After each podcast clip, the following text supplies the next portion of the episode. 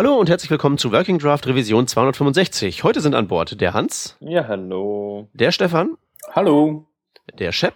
Guten Abend. Und als spezial gelagerten Sondergast haben wir heute auch dabei den Pepo. Hi. Äh, ich bin der Peter und ich frage den Pepo erstmal, weil er ja kein Stammgast ist, wer bist du eigentlich? Oh, ich bin der Pepo und seit, boah, scheiße, habe ich vergessen, seit bestimmt schon fast zehn Jahren als Freelancer in der Webentwicklungswelt unterwegs und habe mal eine Ausbildung zum Mediengestalter gemacht, was so ein bisschen gut ist für jemanden, der programmieren kann, wenn der auch ein bisschen gestalterisches Auge hat. Mhm. Ähm, du bist jetzt äh, zu uns gekommen und ähm, wir haben es ja auch schon länger versucht, irgendwie die Sendung auf die Beine zu stellen, weil dir ein ganz bestimmtes Thema am Herzen liegt. Ähm, in unserem Trello-Board steht das so drin als Weiterbildung mit Pepo. Ja, das ist ein bisschen lustig, weil du bist ja der Erklärbär. Aber äh, ja, erstmal vielen Dank, dass ich äh, mit euch quatschen darf. Das ist immer eine kleine Ehre, im besten Webentwickler-Podcast auf der ganzen Welt in Deutschland zu hören, zu Sasa zu sein. Mhm. Äh, mir ist aufgefallen, ich bin jetzt länger in so einem Projekt und ähm, ich habe versucht, da so ähm, eine Codebase hinzukriegen, die mir selber Freude bereitet und die es uns ermöglicht, äh, das Projekt in drei Monaten auch nochmal anzufassen, ohne vorher zu kündigen. Und äh, da sind mir so ein paar Sachen aufgefallen, die würde ich gerne mal so besprechen mit euch, ja. Oder ich glaube, dass ihr wahrscheinlich ähnliche Erfahrungen gemacht hat und äh, habt und da ein paar Sachen sind, die man irgendwie, wie man damit umgehen kann oder wie man die managt. Und dann dachte ich, geil, lade ich mich doch mal ein. Okay, äh, dann äh, was sind denn die Sachen, die dir, da, die dir da so aufgefallen sind? Was ist so der größte Klopper?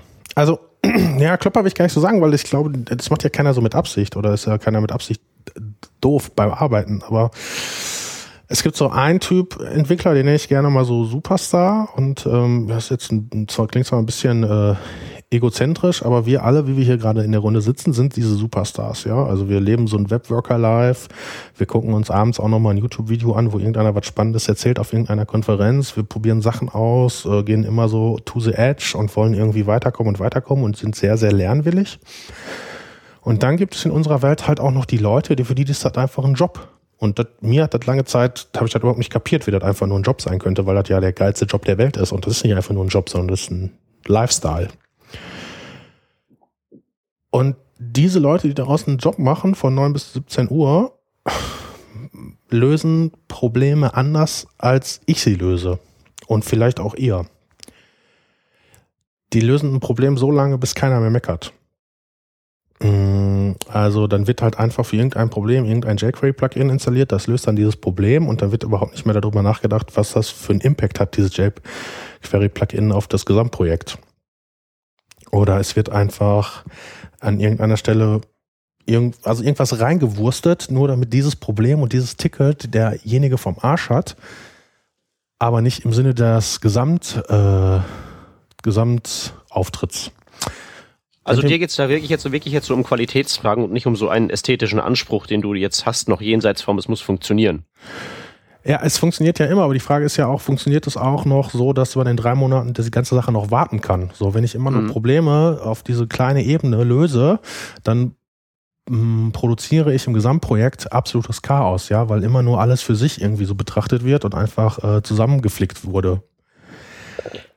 Also das kann das ich sehe das schon auch so, äh, wie, wie du das siehst, dass es genau diesen Typ von Entwickler gibt, nämlich jemanden, der einfach nur äh, die Sachen ähm, fertig bekommen möchte, sozusagen. Also dass es einfach raus ist, aus dem Weg ist, ja, dass die Arbeit gemacht ist, in Anführungsstrichen, ohne über die Konsequenzen danach zu denken. Denkst du denn, das ist ähm, oder was, was ist deiner Meinung nach der Grund, aus welchem das geboren wird? Ist das wirklich etwas, dass man keinen Bock hat oder dass es einem egal ist?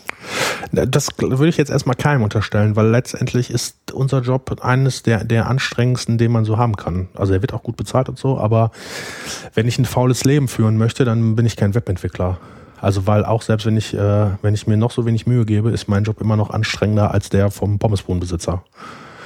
Ähm es gibt einen sehr schönen, einen sehr schönen ähm, Beitrag, wenn man nach Still Drinking und Programming äh, sucht ein, ein kleiner Artikel über halt eben die Schrecken der Programmierung speziell im Web und wie schrecklich das alles ist, weil man ja ständig mit, ständig mit Sachen jongliert, die kaputt sind, alles bricht ständig zusammen und man ist ja dauernd nur am ähm, dahinterher hecheln. Also bezüglich Peppos Ansage von wegen, das sei jetzt so einer der schwersten Jobs, also auf eine gewisse Art und Weise stimmt das.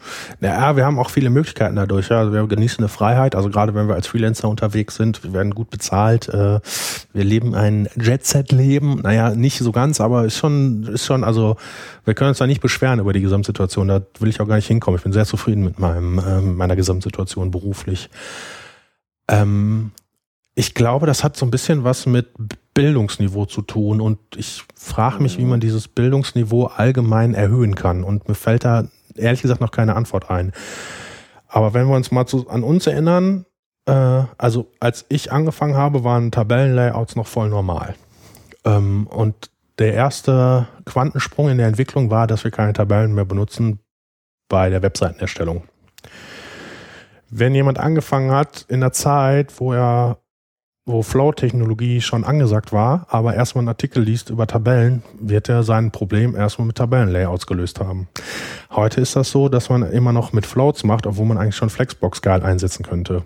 Also es ist so ein am Ende glaubt er, oder ich sage auch immer, jeder, jeder kann HTML und CSS. In dem Moment, wo ich dir drei Sachen erkläre, kannst du HTML und CSS. Auf welchem Niveau du das kannst, hängt von dir ab. Und äh, das ist ja auch lange Zeit ein Problem gewesen, warum viele Leute die Frontend-Entwicklung nicht ernst genommen haben, sondern dass eher unter so einem Punkt, ja, ja, hier mach mal schön, äh, weg, äh, abgelaufen ist, weil ja erstmal jeder glaubt, er kann das.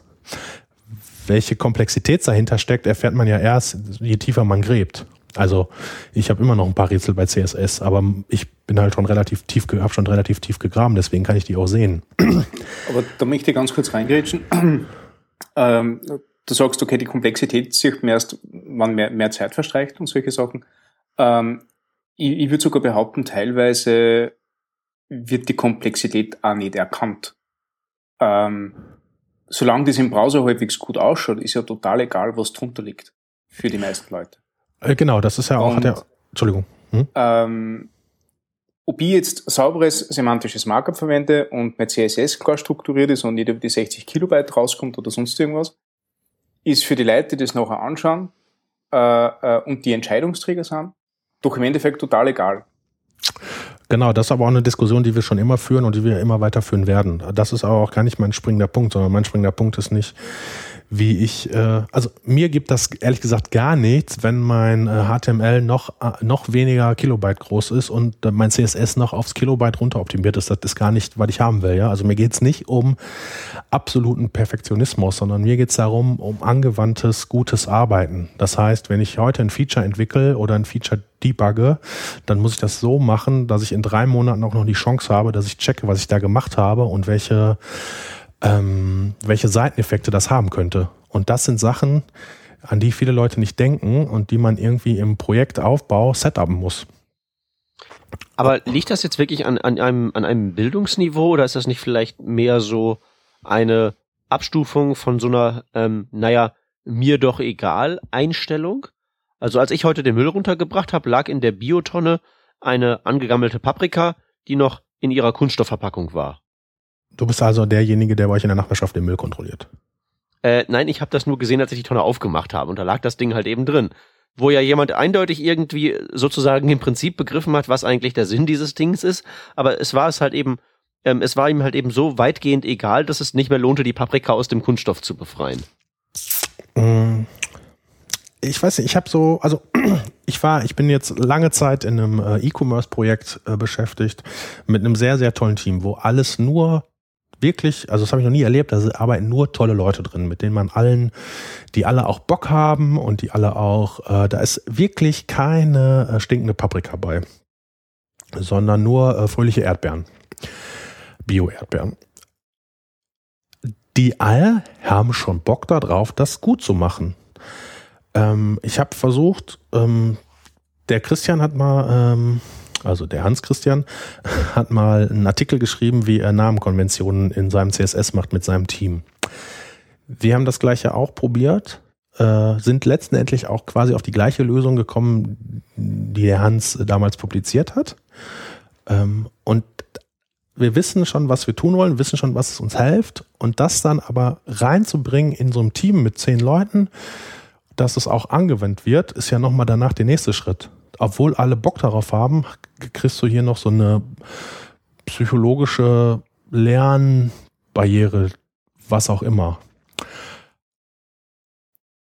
Ist mir aufgefallen. Also ich habe ein Jahr darauf mhm. gelabert, dass wir das endlich so machen, damit wir die Chance haben, äh, wartbaren Code zu, äh, zu generieren. Ist eine Mammutaufgabe, ja. Und der äh, Christoph von Trivago, der gerade durch die Gegend tourt und im Grunde das gleiche gemacht hat bei seinem, äh, mit seinem Trivago-Dings. Äh, wie heißt der Talk nochmal? Äh, der heißt äh, Large Scale CSS Refactoring, aber dieses Iron, ja, genau. ähm, Iron Man Projekt, ne? Das ist im Grunde genau das gleiche, was wir auch gemacht haben. Und da gibt's ähm, viele Sachen, die einfach so, die einem so Steine in den Weg gelegt werden. Also ich glaube, es ähm, sind da verschiedene Punkte. Wir haben es jetzt schon auch teilweise angesprochen, die ähm, beim Menschen dafür ausschlaggebend sind. Also zum einen hast du die Leute, ähm, die haben die Motivation, die, sind, die sagen von sich aus, ja, ich will das machen. Die sind vielleicht auch die Leute, die sagen, ähm, ich äh, lese mir auch einen Text mal durch auf dem Weg zur Arbeit, abends nach der Arbeit gucke ich mir auch mal einen, einen Talk an irgendwie. Ich spiele auch noch mal mit einer neuen Sache rum, die ich jetzt noch nicht so kenne. Die Leute gibt's. Ähm, ich glaube, davon äh, sind vielleicht auch viele dann in deinem Projekt so, äh, weil du sagst, die sind alle motiviert, die haben auch Bock, was zu machen in die Richtung vielleicht jetzt nicht alle so genauso wie du oder so, aber mit den entsprechenden Abstufungen und trotzdem kriegen die es nicht auf die Reihe.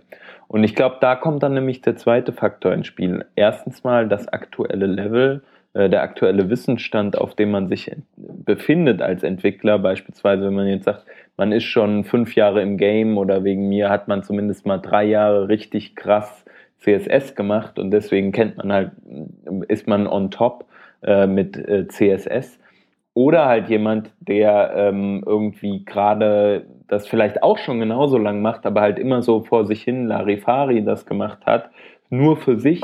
Ähm, da sind die Wissensstände dann anders. Und ich glaube, da ist genau das Ding. Also selbst wenn du schon mal von etwas gelesen hast, es dann anzuwenden, dafür bedarf es einer bestimmten oder dafür bedarf es einer gewissen kognitiven Fähigkeit, das auch einfach zu verarbeiten. Äh, also ent da ent entweder das oder wenn du das in dein Team implementieren willst, äh, vielleicht braucht es da dann tatsächlich eher sowas wie, ähm, also ich bin da ja vielleicht ganz gerne Obrigkeit staatlich, dass da irgendwie eine, eine, eine wie auch geartete Sorte von Chef hingeht und das durchsetzt mit irgendwelchen Mitteln. Also so, wir machen halt eben jetzt, wir machen halt eben jetzt Code Review und Code, der nicht unseren Namenskonventionen genügt, der äh, kommt halt, der kommt halt nicht ins Repository. Ja. So, das müsste man doch im Prinzip äh, mit solchen oder ähnlichen ganz normalen Management-Maßnahmen da durchsetzen. Ich glaube, das sind zwei verschiedene Sachen, ob man jetzt irgendwelche Leute hat, die sich freiwillig noch ähm, mehr drauf schaffen, die da lernwillig und fähig sind, oder ob man es mit dem Team zu tun hat, weil ich glaube, das sind zwei unterschiedliche Probleme. Einmal das Einzeltier, einmal die Herde und da muss man unterschiedliche Techniken anwenden, um die mhm äh, zu lenken. Wie ist denn, also du sagst jetzt eine Möglichkeit, und zwar ist das die Autoritäts, äh, ähm, das Autoritätsargument, der Chef sagt, wir machen das jetzt so. Nein, nein, nein, nein er muss es nicht sagen. Es, er muss, es müssen auch Maßnahmen ergriffen werden, äh, die das Ganze dann auch zur Umsetzung bringen. Aber weil, äh, viel spannender, ähm, das sehe ich ein bisschen problematisch. Also ich habe äh, die Erfahrung gemacht, ähm, gerade, dass man diese, durch dieses Jahr, wir machen das jetzt so, das ist zwar gut, das brauchen, manche Teams brauchen das auch, habe ich das Gefühl, weil die selbst nicht in der Lage sind, zum Beispiel eine Entscheidung zu finden oder so. Aber ich glaube, insgesamt ist es gut, wenn das Team einfach für sich die Entscheidung trifft. Zum Beispiel, wenn man sagt, okay, ihr seid jetzt zehn Frontend-Entwickler, hatten wir damals beim Mailand-Projekt auch. Wir haben gesagt, hier, ähm, das sind unsere Konventionen und darauf äh, committen wir uns. Wir wissen, wir wissen nicht alle, wie das komplett immer funktioniert, aber der eine, das was du eben sagst, Peter, äh, erinnert den anderen in Code Reviews ähm, über Pull Requests arbeitet man und Leute gucken sich das an und machen aufmerksam auf Fehler. Aber damit nicht immer einer derjenige ist, der halt den Blame abbekommt, irgendwie ein Teamlead oder keine Ahnung, jemand, der halt so hinter dieser Idee voll und ganz steht, ja, kann man da auch einfach Tools für verwenden. Es gibt ja ähm, Tools, die zum Beispiel Namenskonventionen, äh, ähm, sage ich mal, herbei oder einfordern Und wenn man das zum Beispiel, wenn man diese Tools nutzt, dann sind diese Tools erstmal die Buhmänner und nicht man selbst. Ich würde das vielleicht ein bisschen generalisieren. Äh auf äh, also von Tools oder so ähm, äh, Werkzeugen wie Code Review einfach zu ähm, Prozessen. Also mhm. so ein so also äh, diese Teamgeschichte kann man glaube ich ganz gut durch Prozesse im Allgemeinen in den Griff kriegen. Wie die halt eben umgesetzt sind, ob die jetzt technischer Natur durch irgendwelche Tools sind oder organisatorischer Natur durch Code Reviews oder äh, was weiß ich, äh, je nachdem wie euer Laden so drauf ist, kann man vielleicht einfach so das so als ähm, in die Richtlinien reinschreiben und wenn der Laden entsprechend drauf ist, dann werden die Leute halt eben das so machen. Das kann man ja alles so tun. Nur, das ist halt wirklich, glaube ich, ein anderes Problem, wenn es halt jetzt so darum geht, dass das Team nicht äh, also, im exakten Gleichschritt am gleichen Strang zieht. Ja, mir geht mir geht's überhaupt nicht darum, dass das Team irgendwie pariert, weil was sich irgendeiner groß ausgedacht hat, sondern eigentlich wäre es ja schöner, wenn man herbeiführen könnte, wie auch immer, dass sich das Team selbst den Wunsch auflegt, sowas zu tun. Also zu sagen, wir machen das jetzt so, finde ich ziemlich äh, ekelhaft. Äh, ne, wie gesagt, das ist, würde ich jetzt sagen, äh, ist eine konkret, wie, wie man das konkret umsetzt, ist wie gesagt dann eine Management-Technik, davon habe ich keine Ahnung. Äh, und die Obrigkeit staatliche Diktatoren-Variante ist nur eine von vielen. Ja, aber welche gibt's ja? denn noch?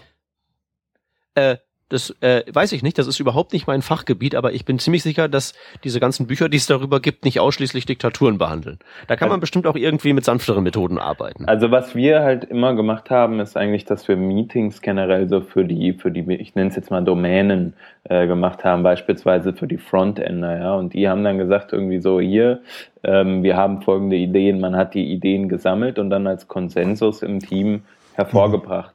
Ich glaube, Wie? was wichtig wie Bitte? und wo habt ihr denn Ideen gesammelt? Entschuldigung, nochmal? Wie und, äh, wie und wo habt ihr denn Ideen gesammelt? Beispielsweise, man setzt sich zusammen in einem Frontend-Meeting. Man sagt, einmal in der Woche trifft man sich für eine Dreiviertelstunde und sagt, ähm, hier jeder trägt einfach mal vor. Am besten, das ist meine Erfahrung, ist es, wenn man einen Lead hat, der halt wirklich dann sagt, okay, ich nehme, übernehme die Verantwortung für, für dieses Meeting. Ja, und der Lied hat dann auch, der Lied, ach so, und der moderiert dann einfach nur, hm, okay. Mhm. Der sagt dann einfach, das muss jetzt nicht derjenige sein, der dann irgendwie sagt, ich bin, das ist jetzt der Beste und der hat die weisesten Ideen, sondern das ist einfach derjenige, der konsolidiert, der sich die Aufgabe zuteil nimmt. Im Scrum gibt es den Scrum Master, der für solche Prozesse mhm. zuständig ist. Ich kann mir sehr gut vorstellen, dass wenn man in einem Scrum-Team organisiert ist mit zehn Leuten, sagen wir mal, man hat vier Teams, ähm, also zehn Frontend-Entwickler gestafft auf vier Teams, sagen wir mal, äh, mit entsprechenden Backendern und so weiter und so fort, äh, könnte ich mir gut vorstellen, dass man sagt, hier ein Scrum Master kann der nicht mal unser Meeting leiten. Und dann setzt man sich zusammen mit den zehn und dann brainstormt man die Ideen ähm, und dann ganz demokratisch geht man die Themen nacheinander an.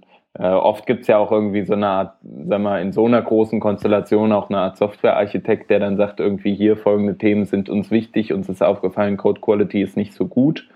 Ähm, der positioniert dann auch mal so Themen und dann kann man die ja auch, äh, sage ich mal, äh, dann von der Reihenfolge her nacheinander abarbeiten. Vielleicht sagt man dann mal zum Beispiel hier, wir müssten uns erstmal überhaupt aufschlauen, was es für Möglichkeiten gibt, eine Codequalität äh, hochzuhalten oder automatisiert zu enforcen beispielsweise, dann geht vielleicht mal einer hin und sagt am Nachmittag äh, äh, oder abends, ich lese mir mal eben da fünf Sachen zu durch und im nächsten Meeting äh, präsentiere ich da mal kurz was zu. Ja. Gerade wenn man so ein Team hat, was halt wirklich auch dann äh, so eine Art intrinsische Motivation hat oder generell, äh, wenn man einen Fortschrittswillen, dann ist das auf jeden Fall, denke ich, sehr, sehr hilfreich. Aber ist denn jeder in so einem Team, also in deiner Erfahrung, jeder dazu bereit, mal einen Vortrag zu halten über was auch immer? Also das ist auch wieder so das Niveauproblem. Ja, ich habe oft so einen Vortrag erlebt und wusste es, ohne dass ich mich vorbereitet habe, ist einfach besser als der, der es gerade vorgetragen hat.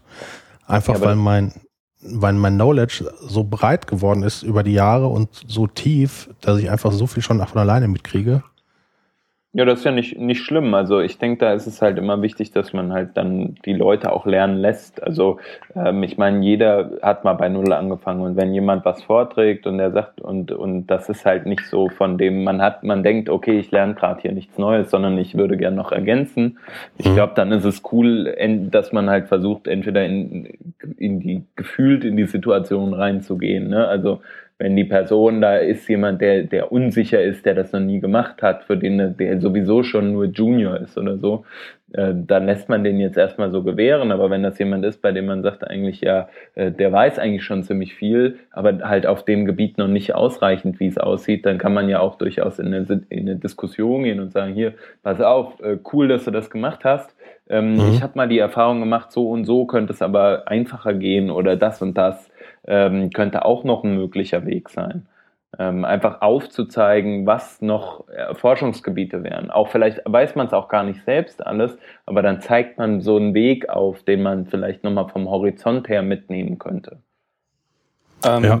Ganz kurz zu dem, du an, angenommen, ähm, das funktioniert alles genauso, wie, wie du das jetzt beschrieben hast. Nicht? Also das Feuer ist entfacht, das Team entscheidet es äh, von sich aus, dass sie jetzt diese Codequalität wollen ähm, die Leute fangen an, dass drauf schauen, dass, keine Ahnung, die, die Linter alle, alle zufrieden sind, dass man auf gewisse Sachen wie Spezif Spezifizität, Specificity schon wieder das Wort, ähm, Acht gibt, etc., dass man semantisches Markup macht. Diese ganzen äh, äh, äh, Code-Style-Regeln. Nicht? Mhm. Ähm, wie kann man sicherstellen, dass das dann nicht irgendwann einmal äh, einen Abbruch findet? Ähm, Beispiel Projekt ewig aus. Ähm, wir machen genau das. Wir sind eher so die beratende Rolle. Wir schauen, dass das ganze Projekt auf die mhm. Füße kommt. Wir, wir äh, etablieren Prozesse, wir etablieren äh, äh Bildtools, die das Linting sicherstellen und so weiter. Jeder Arbeit, der ganze Code schaut aus wie, wie aus einem Guss. Wir sind zehn Leute. Die zwei, die das Projekt mit aufzogen haben, verschwinden nachher. Drei Monate später kannst du nichts mehr machen damit, weil jeder einfach nur sämtliche Stylesheets und JavaScripts in den Vendor-Folder geschmissen hat und drauf pfiffen hat. Also wie kann man diesen, diesen äh, Funken, der am Anfang rüberspringt, dann wirklich zu sagen, jetzt mal den Flächenbrand ausbringen? mit, dem, mit, dem, mit dem Prozess? Hm. Also du musst es den Leuten einfacher machen, es richtig zu machen, als schwer, äh, als äh, falsch. Dann machen sie es richtig. Ja, aber ja, es war ja schon mal so weit da, dass, dass sie es richtig gemacht haben. Es muss irgendwann einmal der Punkt gewesen sein, wo der Prozess nachher äh, ignoriert worden ist. Verwässert worden. Ja, oder wo, der, wie das, wo wie das zustande kommt wo halt auch einfach um den Prozess drumherum gearbeitet wird, ne? wo man dann sagt, genau. wie du sagst, man, man wirft halt alles in den Vendor, weil da läuft halt kein Linting drüber Ganz und dann genau. kann man den Code ja schreiben, wie man will, so ungefähr. Das ist halt schwierig und da geht's halt wirklich dann um die Leute, um, um alle Leute insgesamt, die an dem, an dem Projekt beteiligt sind, denke ich. Also ähm, auch wieder da, wenn man ein stabiles Team hat, das ist natürlich die Voraussetzung, dass die Leute auch alle Bock darauf haben, wenn man, äh, wenn man jetzt, wie du sagst, halt zu dritt in das Team reingeht, sagt, hier, so und so sollt ihr es machen, und die sieben anderen übernehmen das dann aber nicht und weil es denen eigentlich egal ist. Naja, also sie haben, sie haben sie ursprünglich übernommen, das war ja das Lustige, nicht? Also wir haben ja, wir haben ursprünglich, das war eben, wie du gesagt hast, das war eine, eine gemeinsame Entscheidung, das ist aus der Gruppe rausgekommen, jeder wollte das haben, jeder war begeistert davon, jeder war lernwillig. Wir haben sehr, sehr lockere Regeln gemacht, damit da jeder äh, sie, sie annähern kann an diesen Stil trotzdem und haben die äh, kontinuierlich verschärft. Und irgendwann einmal hat es den Punkt gegeben, wo wir nämlich in dem Projekt waren, wo, wo dann keine Code-Reviews mehr gemacht worden sind, wo die Linte übergangen worden sind, wo Teile aus dem Bild rausgenommen worden sind. Und Weil es niemanden mehr interessiert hat. Es hat das Team nicht mehr interessiert. Also das ist genau das Problem. Und dafür kann halt so ein, so ein, äh, so ein Meeting halt aus meiner Erfahrung heraus sehr hilfreich sein, dass man halt wirklich sich immer wieder darauf äh, versichert, hier sind wir noch on, on track, so gehen wir in die gleiche Richtung. Wenn man jetzt auf einmal zum Beispiel, gehen wir mal auf eine andere Ebene, weg vom Code, sagen wir mal, man, man macht Scrum. Scrum, wie man Scrum machen sollte. Und man macht das immer und macht immer eine Retrospektive. Und auf einmal sagt man, okay, sagt irgendwie der, der Scrum Master ist jetzt vier Wochen in Urlaub. Und dann sagt das Team, ja, wir machen keine Retrospektive mehr.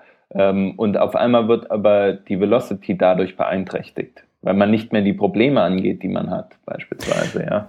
Weil ja, sich niemand mehr drum kümmert. Dann geht ja auch, die, äh, geht, kommt der Scrum Master wieder, sagt er, oh, was ist denn hier los? Ihr haltet ja euch überhaupt nicht mehr an den Prozess, hier ist alles drunter und drüber. Und genauso ah. ist es ja mit dem Code auch. Ah, spannend. Also gerade bei Scrum kenne ich super viele Leute, die sich super darüber aufregen, dass Scrum nicht funktioniert. Und ich weiß immer in jedem Gespräch, dass daran nicht, dass sie Scrum falsch benutzen, ja, sondern dass sie ein mhm. paar Elemente aus Scrum machen. So. Und in dem Moment, wo man ja. Scrum wirklich richtig benutzt, unterschiedliche Rollen, ist es ein super Entwicklungstool im Produkt. Ja, fantastisch. Ja. Aber alles, was ihr jetzt gesagt habt, kann ich so ein bisschen zusammenfassen, dass man am Ende des Tages immer eine Polizei braucht, die kontrolliert, ähm, ob es so sein soll. Und wenn es nur eine automatische Polizei ist. Mhm. Und das würde ich ja gerne, also vielleicht ist es einfach so, vielleicht ist das eine Erkenntnis, mit der man leben muss, ja, aber eigentlich hätte ich ja lieber, dass ich gar keine Polizei brauche, sondern dass äh, alle selbst zusammen gesittet über die Straße gehen. Ich glaube, das hast du auch. Also wenn du ein perfektes Team hast halt. Ne? Ja. Also guck mal, du kennst ja auch die Leute von Zipgate, ne? Geh mal da vorbei, ähm, guck dir mal an, wie die Leute arbeiten. Ich glaube, bei denen in den Teams, selbst da, und die arbeiten schon sehr gut, glaube ich, auf einem sehr hohen Niveau gefühlt zusammen, ähm, ist es aber, glaube ich, schon so, dass die Teams äh, in sich, für die Leute, die jetzt Zipgate nicht kennen, ist eine Firma, die sehr agil arbeitet, die ähm, alles äh, Continuous Deployment ähm, und, und richtig alles sehr integriert hat und äh, die Teams auch großenteils sehr gut laufen, soweit ich das weiß. Ähm, und die und im eigenen Unternehmen eine Rutsche stehen haben. Sehr geil. Ähm, bei denen ist es trotzdem so, glaube ich, dass es, dass man sich immer wieder, also dass die Leute untereinander immer wieder sagen müssen, hey, passt mal bitte da und da drauf auf. Und ich glaube, ähm, bei so einer Firma wie Zipgate arbeiten im Schnitt bessere Leute als die, die man oft auf Projekten antrifft. Weil das halt nicht die Leute sind, die wirklich sagen, A, sie sind fachlich top und B, sie sind aber auch im, im Kopf top. Ähm, und das ist halt das, was ich eingangs sagte, nämlich dass es äh, immer auf mehrere Faktoren ankommt. Es kann sein, deine Motivation ist extrem hoch und du bist fachlich schon relativ weit, aber es braucht einfach unglaublich lange, bis du etwas checkst. So. Mhm. Dann ist es halt sehr schwierig, äh, diese Person einfach mit ein, also mit auf diesem Niveau zu halten. Und wenn du diese drei Sachen aber unter anderem mitbringst, dann kommt noch natürlich so eine soziale Komponente dazu und so weiter und so fort dann glaube ich, bist du erst der perfekte Teammensch. So, und dann bist du derjenige, der von sich aus sagt, hier, wir müssen nochmal darauf achten. Und wenn das nicht immer einer und der gleiche machen muss, dann hast du auch nicht mehr diese Polizei, sondern dann lebst du halt in dem, äh, in einem Team, was perfekt agieren kann, gemeinsam, das wirklich nicht mehr als Gruppe agiert, sondern als Team. Ja, das würde ja, also das würde ja jeden dazu befähigen oder äh, es erwünschenswert sein lassen, dass jeder auch Verantwortung fürs Team übernimmt. Genau. Also ich denke ganz, dass halt so ein Prozess ein super wichtiges Werkzeug ist, siehst du halt zum Beispiel, wenn man mal über den äh, Software-Tellerrand hinausguckt, ähm, also ich gucke halt immer, was, was, was so Prozesse angeht, wenn ich halt irgendwie so überlege, wie ich irgendwas organisieren kann, so dass es halt nicht schief geht. Und seien das halt irgendwie so banale Sachen wie ich will nicht vergessen X oder so, dann gucke ich immer ganz gern bei der Luftfahrt vorbei. Weil da haben die halt eben, da sind die halt ganz, ganz prozessgetrieben und machen halt eben alles nach Checkliste und so. Ob, und das kommt halt eben noch oben drauf, dass halt zum Beispiel Piloten ständig trainieren und ab in den Simulator kommen und was nicht alles. Aber da gibt's halt immer ganz schön viele Prozesse, die halt einfach dafür sorgen, ähm, dass einerseits eben man nicht äh, es schleifen lässt oder solche Dinge. Ne? Einfach nur zum Beispiel halt eben das gute alte Vier-Augen-Prinzip. Was bei uns halt eben Code Review ist, ist, dass da halt eben zwei Leute zusammen im Cockpit sitzen und wenn da einer anfängt, ähm, es schleifen zu lassen, kann der andere dem auf die Finger klopfen. So. Und haben halt auch Checklisten und irgendwelche Tools, die sagen, du fliegst gerade auf den Berg zu und sowas alles. Und das ist halt wirklich, glaube ich, was, was Aber ganz essentiell ist, wenn man einfach so sicher sein will, dass es, dass die Wahrscheinlichkeit, dass es funktioniert, sehr hoch ist. Ohne sowas, was du Polizei genannt hast, geht's halt, glaube okay. ich, nicht. Aber wie sind denn eure Erfahrungen, also ernsthafte, realistische Erfahrungen mit Code Reviews? Gut, sehr gut. Also ähm, beispielsweise ähm, bei uns im Team, in meinem aktuellen Team ist es so, dass es da, ähm, sagen wir mal, sehr unterschiedliche Ansichten von der Art und Weise, wie man Code programmiert, ähm, da geht es jetzt vor allem um Backend-Code. Äh, äh, wie man das halt angeht, sage ich mal, baut man das eher sehr einfach prozedural auf, so dass man dass man halt die Punkte erledigt, die halt erledigt werden müssen und das war's? Oder sagt man, man muss sehr stark abstrahieren und sehr objektorientiert alles schreiben und da äh, ein gemeinsames Verständnis äh, zu finden, ist über Pull Requests meiner Meinung nach sehr gut. Man okay. kann sagen, hier, guck mal, ich habe das und das gemacht, so und so und so. Ich glaube auch, dass das bei Backend-Themen und bei Backend-Programmiersprachen, dass das funktioniert. weil man einfach das Problem selber noch mal im Kopf durchgeht und so, dass das aber bei einer Frontend-Sache, also gerade bei CSS, schwierig ist, das mhm. zu durchschauen, weil du das ja nicht prüfen kannst. Du kannst ja nicht nach True prüfen oder so. Nee, das ist richtig, aber du kannst ja trotzdem bei einer Code Review, also sagen wir mal, du hast einen Pull Request, du siehst den Code, den Diff vor dir, dann kannst du ja eh immer noch, also dann guckst du dir das an und siehst, ah, okay, hier hat er das gemacht, hä, wieso verwendet man jetzt hier einen negativen Margin? Negativer Margin ist irgendwie uncool. Mhm. Dann hinterfragt man das mal, dann kommt da vielleicht die Antwort zurück, ja, brauche ich für AI 8, ja, dann hau das doch mal als Kommentar da rein. Oder ähm, man sieht, ah, float left und dann irgendwie trotzdem noch ein Display-Block da drauf auf dem Element. Dann fragst du, mhm. hey, wieso den Display-Block auf dem Element, was floatet? Das braucht doch kein Mensch, weil Float ist ja Display-Inline-Block automatisiert sozusagen. Okay, ähm, du, guck, du achtest dann da aber in dem Fall eher auf ähm, Format und so Flüchtigkeitsfehler. Beispielsweise, du, ja. Also du kannst ja, also vielleicht kann ich es auch nicht, ja. Namens, Namenskonventionen kann man ja zum Beispiel auch eben genau darüber halt ganz genau. bequem durchziehen. Das sind aber ähm, formelle Sachen, aber nicht, du, du wirst nicht nochmal so ein HTML-Modul, ich nenne es jetzt mal HTML-Modul, ähm, einfach, du wirst nicht nochmal im Kopf nachbauen können, was du bei einer Backend-Technologie schon kannst. Aber vielleicht kann ich das auch noch nicht, vielleicht ist das mein persönliches Problem, aber ähm, Frontend-Code äh, zu reviewen fand ich immer sehr müßig. Ja, das liegt halt eben einfach, kommt halt auch darauf an, wie das organisiert ist. Also die, ähm, jetzt wo wir das hier besprechen, ist halt blöderweise die, die Revision von letztem Mal noch nicht live. Aber da hatten wir genau das, im Prinzip genau das Thema mit CSS besprochen, wo halt eben ganz klar die Sache ist, die, äh, es gibt so viele ähm, Webseiten, die riesig großes CSS haben, mehr als ein Megabyte. Wie kann das passieren? Das CSS gerät außer Kontrolle. Wie kann das passieren? Ähm, man hat halt gar nicht die Möglichkeiten bei der Entwicklung sich genommen, dass ähm, eben in Bahnen zu lenken, wo man tatsächlich darüber resonieren kann. Das ist ja das, was dir fehlt. Mhm. Man kann halt eben nicht über einen isolierten CSS-Schnipsel resonieren. Warum kann man das nicht? Weil man zum Beispiel ähm, keine Namenskonvention hat, dass man irgendwie, ähm, wenn man jetzt sowas Spam-artiges daran anlegt, kann man sehen, okay, das ist halt eben eine, eine Komponente, Block-Element und dann sind das die Modifier und so.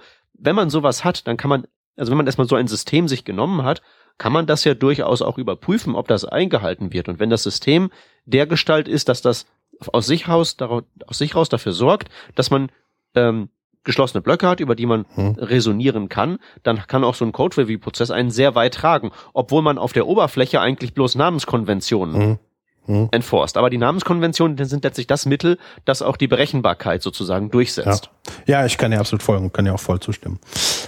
Ähm, dann gibt es noch einen Aspekt bei der ganzen Geschichte. In dem Moment, wo ich auf dem weißen Blatt Papier anfange, kann ich das ja alles so setupen und habe eine gute Chance, äh, boah. in dem Moment, wo ich das alles ähm, auf dem weißen Blatt Papier an, anfange, kann ich das ja auch alles so setupen und habe eine große Chance, dass ich das durchziehe. Ne? Richtig geil wird's aber, wenn du erstmal gequälten Scheißcode hast, den man immer weiter gequält hat, und zwar so lange gequält, bis man nicht mehr weiterkam, und den versuchen mhm. zu refactoren. Ja. Das ist eine Mammutaufgabe. Ähm, auf jeden Fall. Also gerade bei Frontend-Code ist es ja so, wenn man nicht aufpasst, dann äh, gerät der halt eben zu Spaghetti-Krempel. Also mein Lieblingsprojekt in dem Rahmen war mal eine Firma, die einen, äh, die einen riesig großen Online-Shop betreiben. Die sind auf ihrem Gebiet irgendwie wirklich globaler Marktführer. Und der Online-Shop hat halt begonnen als so eine Haus, im Haus geschriebene PHP-Applikation und dann ist da halt immer mehr Ajax oben drauf mhm. geschmissen mhm. worden von PHP-Entwicklern, die halt ihr JavaScript so geschrieben haben, dass es halt erstens möglichst PHP-ig ist und sie dann halt eben in der Praxis äh, möglichst wenig JavaScript anfassen müssen. Das ist also so eine Metaprogrammierungssache quasi gewesen. Äh, unglaublich komplex, aber ähm, auch da ist es tatsächlich so, dass man da ähm, sich in sich in kleinen Schritten rauswinden kann, wenn man erstmal einen Schlachtplan gef gefunden hat, dem dann auch alle Beteiligten, wo dann alle Beteiligten sagen, jawohl, das kann funktionieren. Ähm, das ist halt wieder dieses, die Leute mitnehmen. Ja. Also ich denke auch, ähm, so ein Refactoring muss halt gut geplant werden. Wo fängt man an? Was will man wirklich refactoren? Wenn man halt einfach sagt, okay, wir machen jetzt mal. Ähm, ich glaube, da kommt man nicht weit mit. Also ich bin so ein Fan von so einer Art Continuous äh, Refactoring. Also, dass du sagst, ähm, okay, wir wissen jetzt, wir haben eigentlich mal auch wegen mir schon in, vor drei Monaten schlechten Code geschrieben und den müssten wir jetzt refactoren. Ähm, dass man sich dann neue Guidelines setzt, zum Beispiel sagen wir mal Namenskonventionen. Man sagt, okay, ab sofort machen wir Namenskonventionen. Für alles, was wir ab sofort bauen, bauen wir das in dieser Denke, zum Beispiel komponentenbasiert. Mhm. Ähm, und allein das, äh, dieses Denken halt wirklich auf alle zu übertragen, ich glaube, das dauert schon lang genug. Und das ist halt so ein langer Prozess, in dem man sich halt so reinbewegen muss. Und dann muss man sagen, guck mal, das hier könnte eine Komponente sein. Und dann geht man vielleicht in so einem Meeting mit Frontend-Entwicklern einfach mal hin und sagt, hier, das habe ich als Komponente gebaut. Was seht ihr denn daran?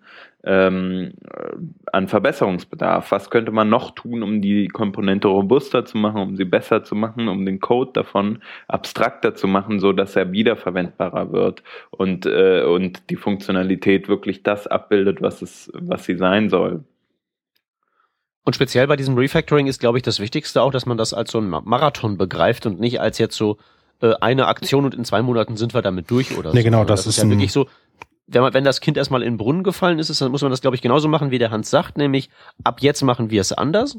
Und dann wird ja einfach nur so sozusagen durch den natürlichen ähm, Update-Prozess, dass an allem irgendwann mal rumgeschraubt wird. Äh, genau. Dann wird das sozusagen nach und nach werden halt eben die schlechten Teile immer seltener und die guten immer häufiger. Und wenn es halt eben jahrelang dauert, ist ja völlig egal, solange der Laden so lange läuft und solange man halt eben ähm, auf das Ziel weiterhin zuhält. Ja, genau, das geht nur, also völlig klar, es geht nur als kontinuierlicher Verbesserungsprozess. KVP, wie wir Management spaßig sagen. Ja, aber das, das Ding ist halt eben auch, äh, die Frage ist natürlich, unter welchen Umständen ist dann der Ist-Zustand entstanden, von dem man weg möchte.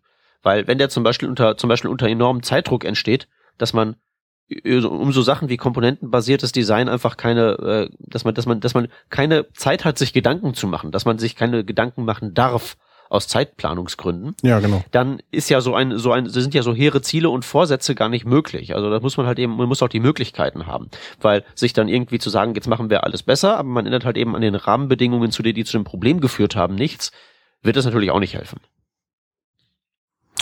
Bin vollkommen bei dir. Ja, das Problem ist halt eben dann, dann identif muss man erstmal identifizieren, woran, woran liegt das denn und dann halt eben gucken, kann man das überhaupt irgendwie so reparieren. Es hilft halt nichts, wenn irgendwie so äh, das Team sagt, jawohl, wir reparieren das jetzt und wir haben jetzt alle JavaScript gelernt und wir haben jetzt gelernt, so und so müssen wir das organisieren. Aber die Bedingung, dass halt irgendwie das Management von weiter oben, das da nicht an mit an Bord ist, weiterhin den irgendwelchen Blödsinn diktiert, der halt eben nicht in vernünftig umsetzbar ist, hilft halt eben auch nicht viel. Und das ist, glaube ich, so das Grundproblem, dass diese ganze dass die Leute halt nicht gelassen werden. Also gerade aus den Erzählungen, die Hans jetzt so äh, erzählt hat, wie in seinem Team die Dinge geregelt werden, äh, da lässt man das Team halt eben auch machen.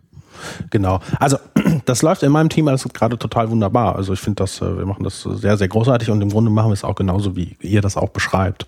Insofern sind wir da schon auf einem guten Weg. Ich weiß, dass sie das alle hören werden, was wir hier reden. Ich muss jetzt, ähm, muss Süßholz raspeln. Okay. Ja, aber also, es ist ein also spannendes Thema, ja. Es ist ein immer wiederkehrendes Thema und es wird, äh, ist, vor allen Dingen ist das kein Entwicklungsthema, sondern ein Managementthema.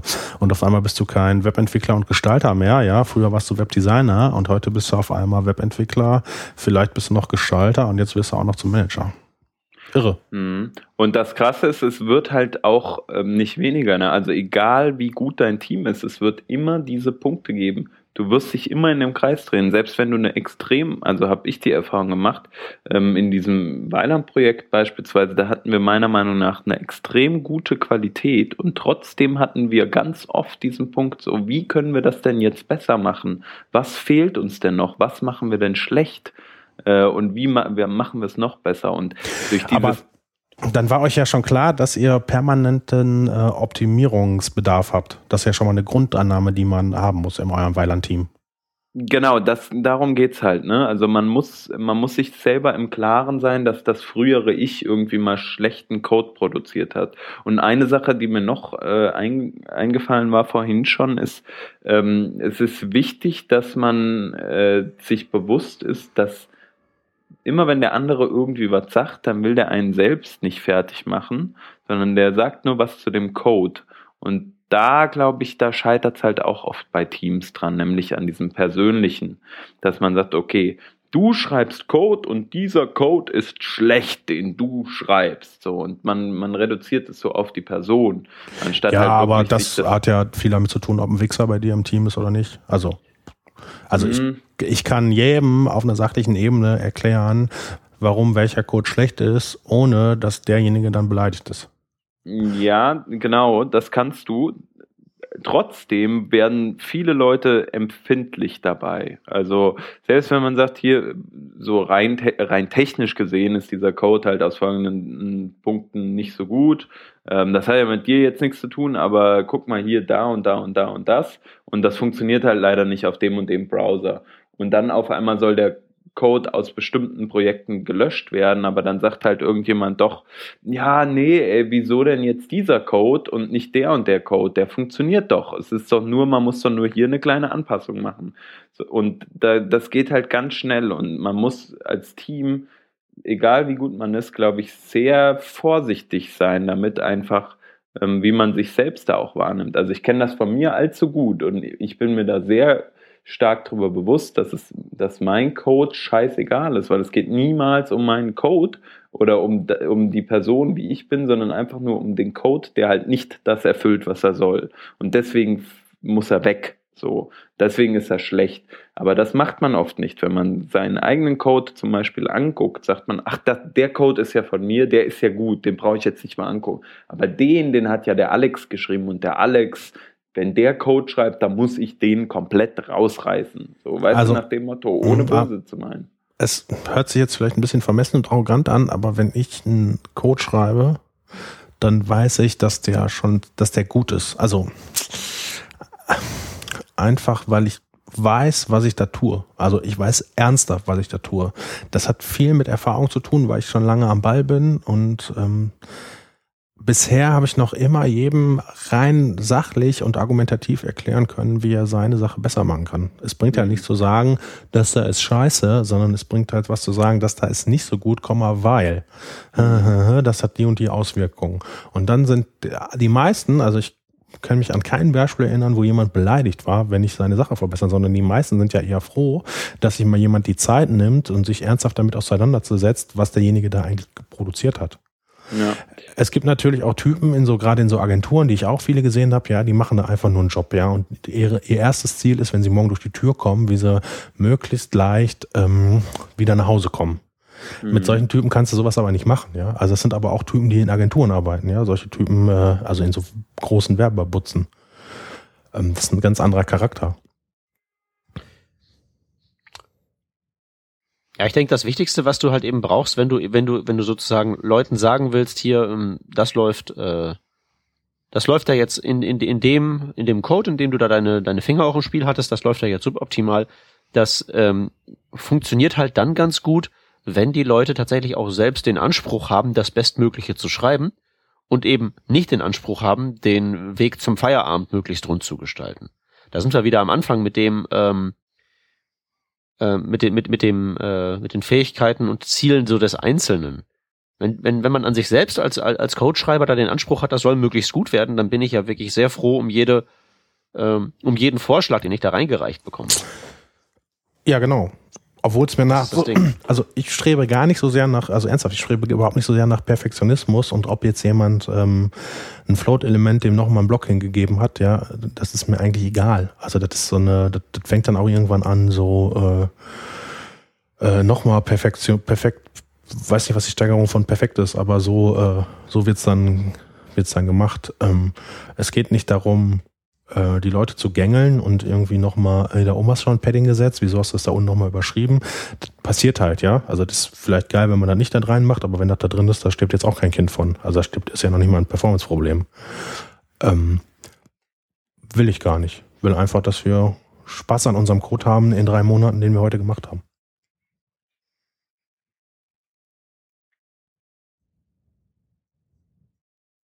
Tjo, was lernen wir daraus? Ähm, erstmal noch nichts. Erstmal war das eine Selbsthilfegruppe heute für mich und euch, hoffentlich. das äh, kann ja auch so sein.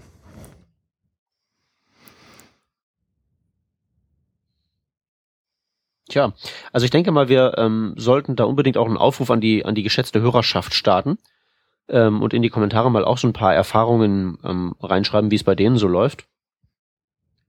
Wir sind jetzt ja nun sagen, wie du ja ganz zu Beginn gesagt hast, Peppo, vielleicht jetzt nicht so das beste, der beste Schnitt durch die Webentwicklerwelt, den man sich so vorstellen kann. Äh, wie bitte? Was? Wir sind nicht. Wir sind jetzt ja vielleicht, nee, wir sind ja vielleicht jetzt, wir bilden jetzt nicht so direkt einen, einen guten Durchschnitt durch die Webentwicklerwelt. Das wäre aber geil, wenn wir der Durchschnitt wären. Oder das wäre schlecht, warte. Wäre schlecht? Nee, das wäre doch geil. Ich glaube, für, für die Sendung wäre es vielleicht ganz gut gewesen. Ja. ja, vielleicht. Gut. Wollen wir Feierabend machen? Ich machen wir mal Feierabend. Machen wir Feierabend. Gut. Tun wir das. Äh, wir haben heute keine Links tatsächlich, ähm, interessanterweise. Ähm, aber dann werden wir einfach nächste Revision umso mehr Links da reinkloppen, richtig? Hoffentlich. So machen wir's. So machen wir das. Gut. Dann, ähm, wie gesagt, äh, bis nächster Revision und nicht vergessen, dann zu überprüfen, ob wir dann mehr Links haben. Tschüssi. Tschüss. Tschüss. Ciao.